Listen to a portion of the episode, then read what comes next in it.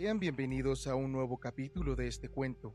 En el capítulo anterior dimos cuenta de las pruebas que Kelly tenía para mostrarle a nuestro protagonista, así como también notamos las conclusiones a las que llegaron estos dos.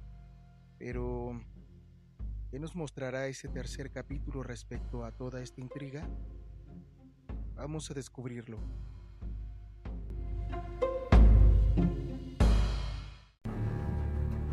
Hacia finales de junio, recibí la grabación del fonógrafo, enviada desde Brattleboro, ya que Kaylee no estaba dispuesto a confiar en las condiciones que ofrecía el ramal del norte de aquella ciudad. Había empezado a experimentar una sensación creciente de estar siendo espiado, la cual se agravaba cuando se perdía alguna de nuestras misivas, y hablaba mucho de las insidiosas acciones de ciertos hombres a quienes él consideraba agentes y artefactos de los seres ocultos.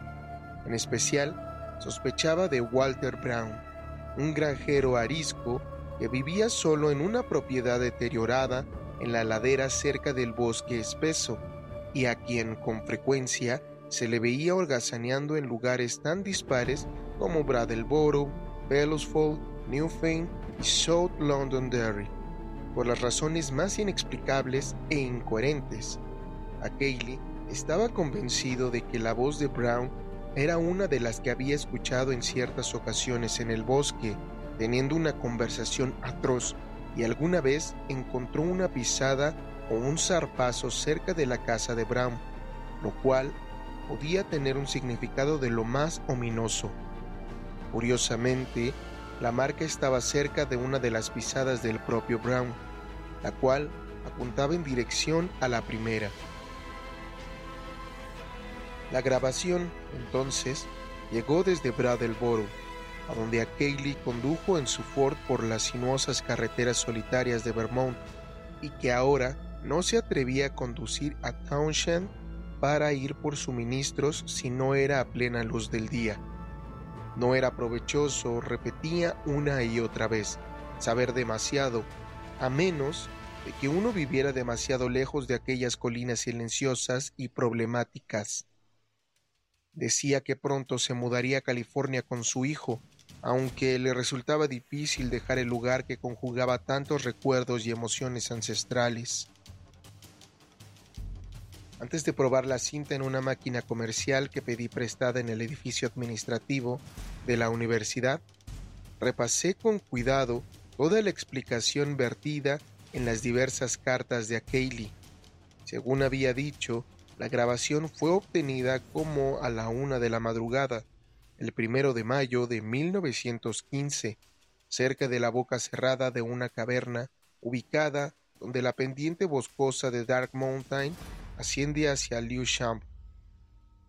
El lugar siempre había estado inusualmente plagado de voces extrañas, razón por la cual él había llevado el fonógrafo y el dictáfono y el cilindro de cera en espera de resultados.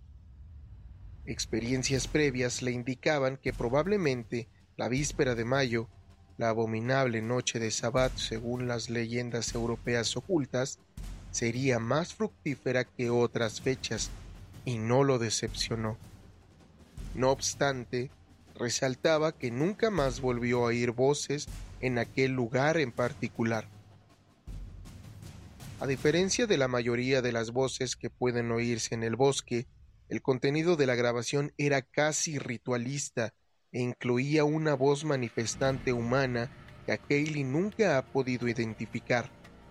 No era la voz de Brown, sino que parecía pertenecer a un hombre de mayor erudición. La segunda voz, sin embargo, era el verdadero anzuelo de la grabación, pues era ese maldito zumbido que no se podía comparar con ninguna voz humana, a pesar de estar enunciando ideas en un inglés culto y bien estructurado. La grabación del fonógrafo y el dictáfono no había sido del todo uniforme, además de estar en gran desventaja debido a la naturaleza lejana y mitigada del ritual grabado. Por lo tanto, los diálogos que quedaron asentados estaban bastante fragmentados. A Kaylee me había enviado una transcripción de lo que creía decir las voces, y yo lo miré de nuevo mientras ponía en marcha el aparato. El texto era oscuro y misterioso, más que abiertamente terrorífico, aunque conocer su origen, la forma en la que fue obtenido, le concedía por asociación una atrocidad mayor a la de cualquier enunciado. Lo presentaré aquí en su totalidad, tal y como lo recuerdo, pues estoy bastante confiado de que me lo sé bien de memoria, y no solo por las lecturas de las transcripciones, sino porque reproduje la grabación una y otra vez. No es algo que uno pudiera olvidar fácilmente. el Señor de los bosques, incluso para los obsequios de los hombres de Len, sí que de los pozos de la noche, los abismos del espacio, de los abismos del espacio a los pozos de la noche, se alaba siempre al gran Cthulhu y a Tzatzuoa, y aquel que no debe ser nombrado.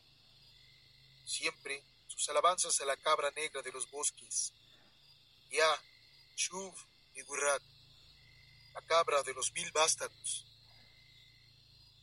Ya, Shuv y Gurrat, la cabra negra de los bosques con sus mil vástagos.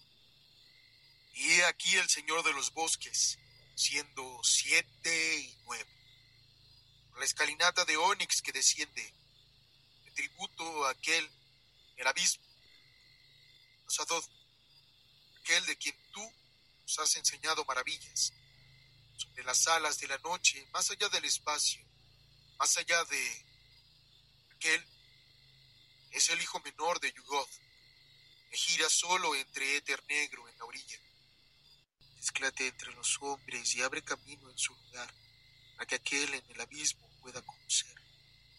Anialar Totet, poderoso mensajero, debe dársele cuenta de todo, y él ostentará el semblante de hombre, la máscara de cera y la sotana que cubre, descenderá del mundo de los siete soles para imitar. Totep, gran mensajero, quien porta extraña alegría a Yugoth a través del vacío, padre del millón de favorecidos, acechador entre... Esas fueron las palabras que me dispuse a escuchar al poner en marcha el fonógrafo. Con un dejo de auténtico temor y reticencia, bajé la manivela Escuché el rasguño preliminar de la punta de zafiro y sentí alivio de que las primeras palabras, débiles y fragmentadas, fueran enunciadas por una voz humana de alguien gentil y educado, con acento vagamente bostoniano, que se distinguía con claridad de los nativos de las colinas de Vermont. Al escuchar la débil conversación seductora, me pareció que lo enunciado era idéntico a lo que Kaylee había transcrito con cuidado. Aquella gentil voz bostoniana canturreaba. Ia, Shuf, Nugrat, la cabra de los mil vástagos. Pero luego escuché la otra voz. Aún ahora me estremezco en retrospectiva cuando recuerdo cómo me impactó, a pesar de estar preparado por las explicaciones de Kaylee Aquellos a quienes les he descrito la grabación profesan no encontrar en ella más que impostura corriente o dispares, pero si hubieran escuchado de viva voz aquella cosa maldita, o hubieran leído la totalidad de la correspondencia de Cayley, en especial la segunda y enciclopédica carta terrible, sé que pensarían distinto. A fin de cuentas, es una tremenda lástima que no haya desobedecido a Kaylee y haberle mostrado la grabación a otros, como también una tremenda lástima que todas las cartas de Kaylee se hayan perdido. En mi opinión, con la impresión de la primera mano que me dejó la grabación y el contenido que tenía del contexto y las circunstancias circundantes, el sonido de esa voz era monstruoso.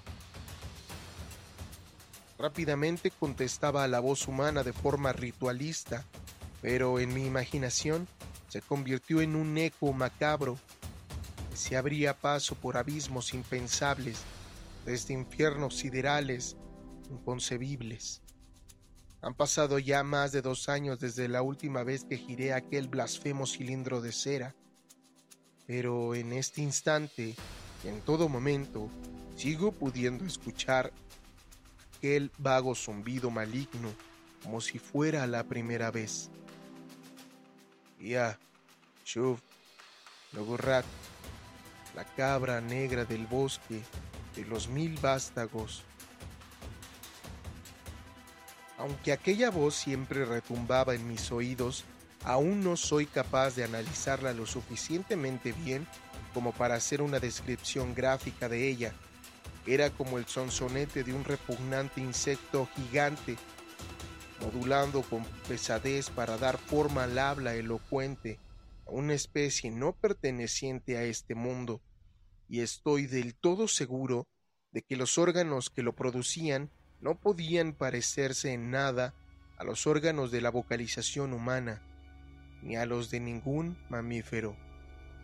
Su timbre, tono y matices lo ubicaban fuera de la esfera humana y terrestre. Su aparición repentina aquella primera vez casi me deja frío, por lo que escuché el resto de la grabación como abstraído en mi aturdimiento. Cuando inició el diálogo más largo del zumbido aquel, se intensificó con agudeza la sensación de infinidad blasfema que me sobreacogió durante el diálogo anterior más breve.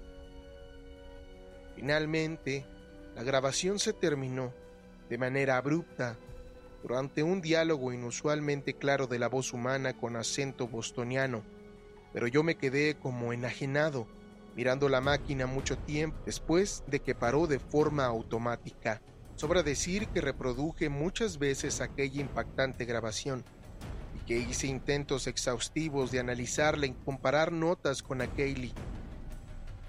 Sería inútil y perturbador repetir aquí todas nuestras conclusiones, pero basta con sugerir que coincidimos en creer que habíamos hallado una pista sobre el origen de alguna de las costumbres fundamentales más repugnantes de las antiguas religiones crípticas que ha practicado la humanidad.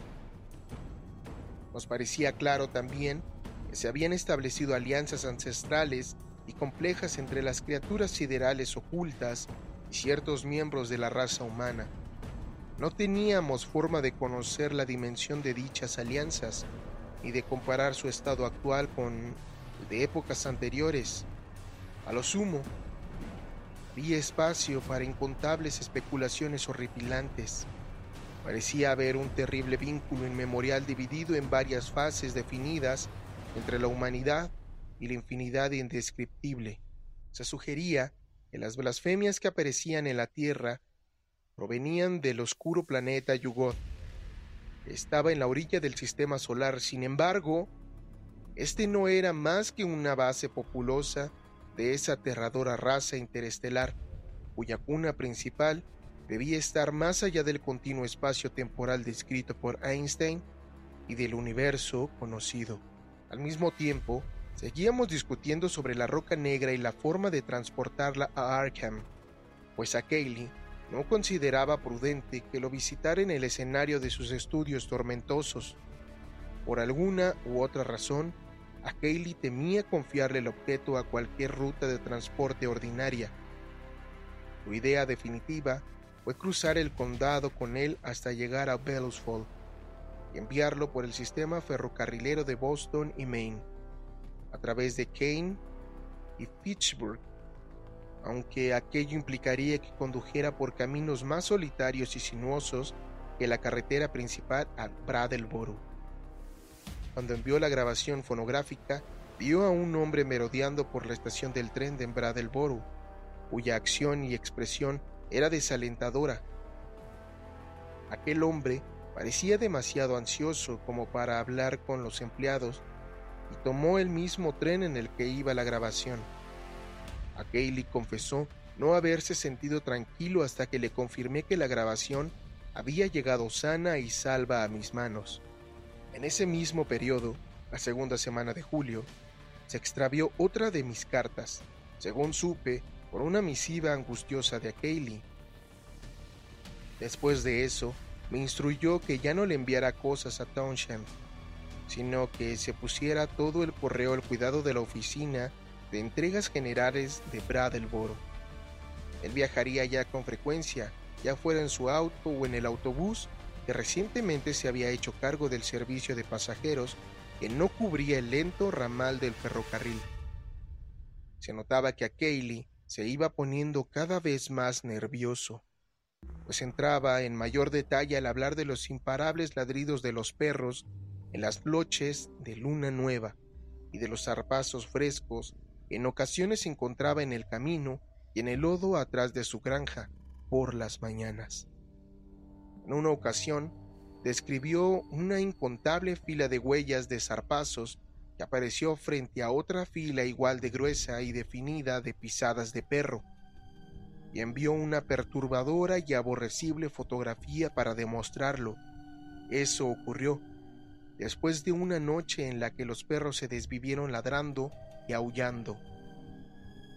La mañana del miércoles de 18 de julio recibí un telegrama de Bellosfold en el que Kaylee decía que había enviado la roca negra por paquetería en el ferrocarril número 5508 a Boston y Maine, que salía de Bellosfold a las 12.15 pm y llegaba a la estación del norte en Boston a las 4.12 pm. Calculé que el envío llegaría a Arkham a más tardar a mediodía y en consecuencia me quedé en casa toda la mañana del martes para recibirlo. Sin embargo, el mediodía llegó y pasó sin que hubiera noticias del paquete, por lo que llamé a la oficina ferroviaria, en donde me informaron que no había llegado ningún envío a mi nombre.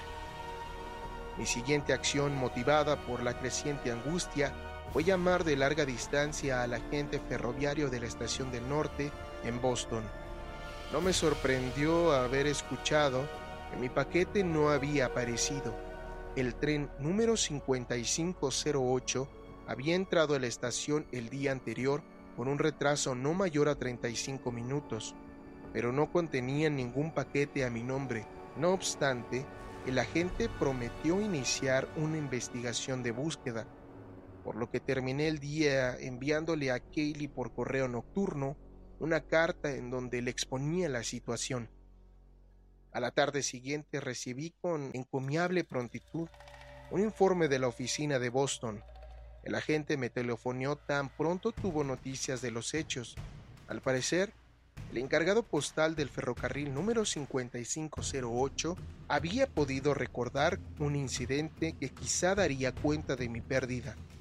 Tuvo una discusión con un hombre delgado, rubio y de apariencia rústica y voz muy peculiar la cual se dio mientras el tren esperaba en Kane, New Hampshire, poco después de la una de la tarde.